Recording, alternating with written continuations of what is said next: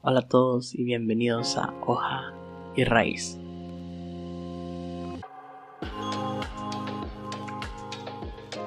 Bienvenido a este podcast llamado Hoja y Raíz. Mi nombre es José Alemán Ibarra y es para mí un privilegio que estén aquí. Si es tu primera vez en el podcast, pues bienvenido o bienvenida y espero no vaya a ser la última. Si estás en Apple Podcast, te invito a suscribirte y si estás en Spotify, te invito a seguir y compartir este podcast. El día de hoy quería compartirte algo que tiene un par de días ardiendo en mi corazón y dije, bueno, ¿por qué no hacerlo? La verdad es que he tenido muchas ganas de compartir sobre subtemas, así como fue hecho con semillas. Pero este es un espacio donde abriré mi corazón para compartir mis hojas y mis raíces con ustedes. Y no puedo callar lo que he estado sintiendo en mi corazón en los últimos días. Y aunque es muy tentador querer llevar un tipo de orden o un tipo de subtemas específicos, creo que el Espíritu Santo es el director de este podcast y estoy seguro que Él sabe por qué es así. Así que, arranquemos.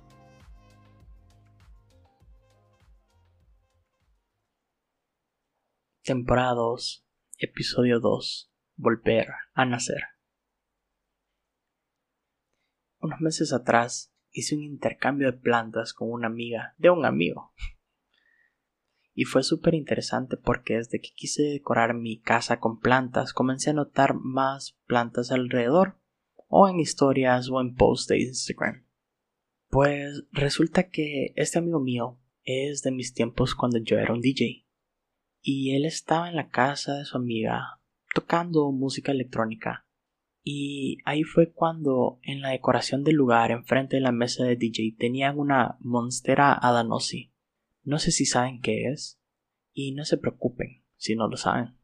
Es una planta que es muy conocida o llamada como costilla de Adán. Si estás escuchando esto en Spotify vas a poder ver qué tipo de planta te estoy hablando. Y si no, pues en la descripción de este podcast te voy a dejar el nombre para que puedas googlearla. Pero bueno, vi esta planta y es súper linda. Es una, digamos, hermana de mi planta favorita, la monstera deliciosa que es una de las cuales está inspirada en el cover de este podcast. Y resulta que cuando la vi, en el instante le escribí a mi amigo para que me regalara pues un hijo o un retoño de esa planta, ya sea pequeño o no sé, para tenerlo en mi casa y dejarlo crecer.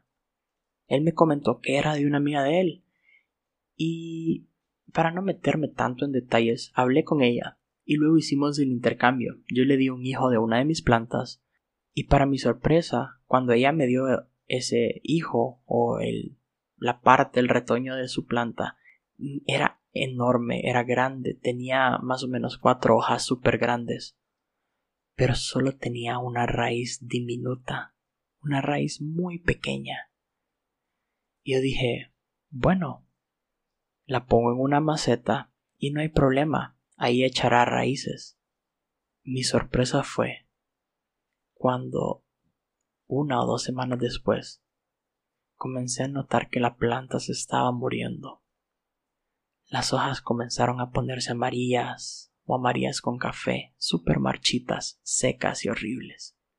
Y al principio pensé que era normal por el cambio del ambiente o no sé.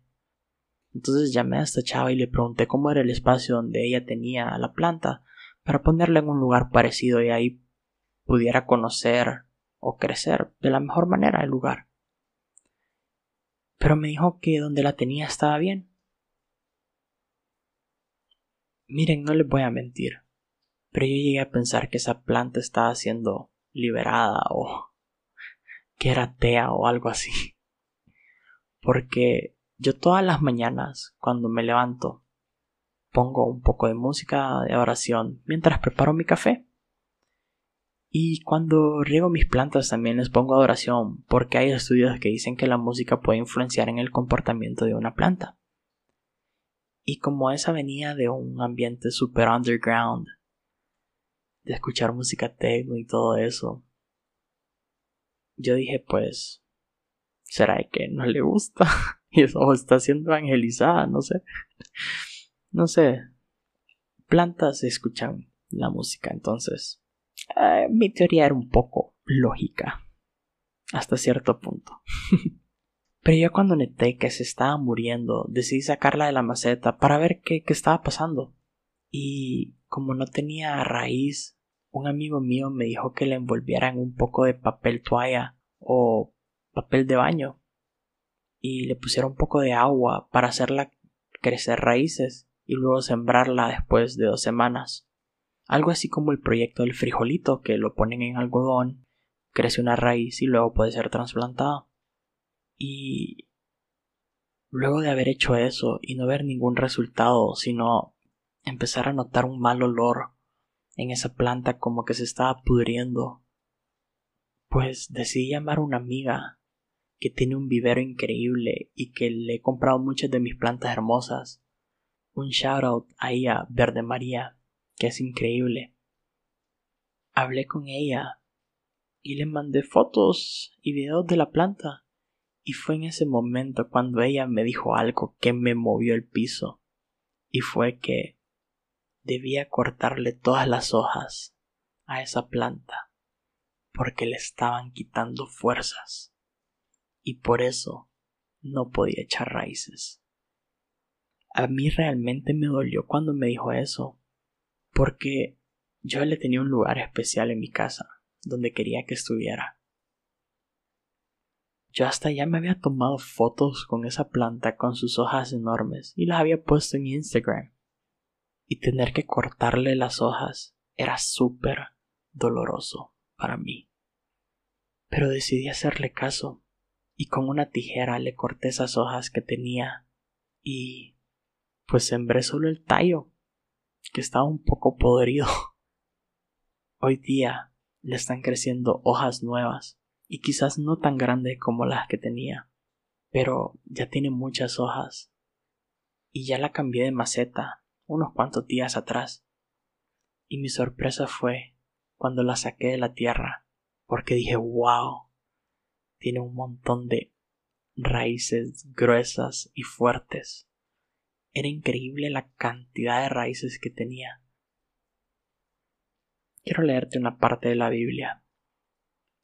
Juan capítulo 3, versículos 1 al 8 dicen, Había un hombre llamado Nicodemo, un líder religioso judío de los fariseos. Una noche fue a hablar con Jesús. Rabí le dijo, todos sabemos que Dios te ha enviado para enseñarnos.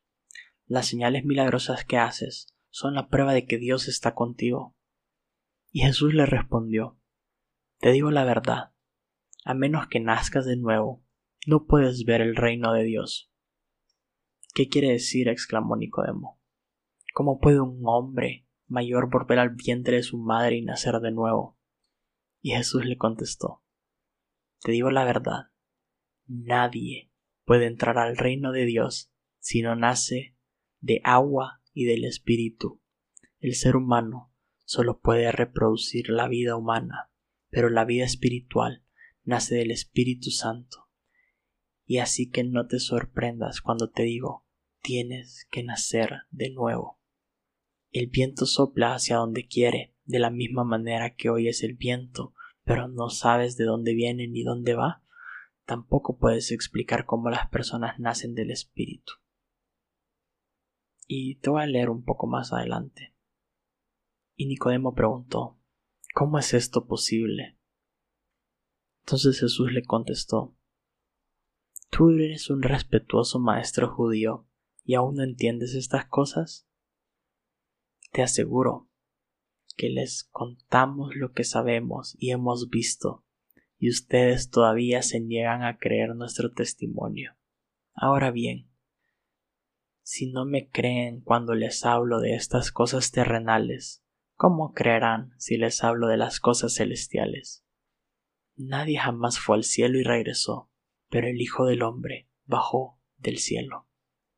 Quizás venís comenzando tus caminos en Dios, o quizás llevas un buen tiempo, plantado pero has sentido que no puedes avanzar, o que no puedes crecer y que hay algo que te tiene anclado o estás luchando y luchando, pero más bien te cansas, más déjame decirte que quizás sea un momento de autoexaminarte y pedirle a Dios que te corte esas hojas que te están quitando fuerzas para crecer. Es necesario volver a nacer, porque aunque físicamente no podemos volver al vientre de nuestras madres, debemos desprendernos de algunas cosas que nos quitan esas fuerzas y eso solo vos y Dios lo saben.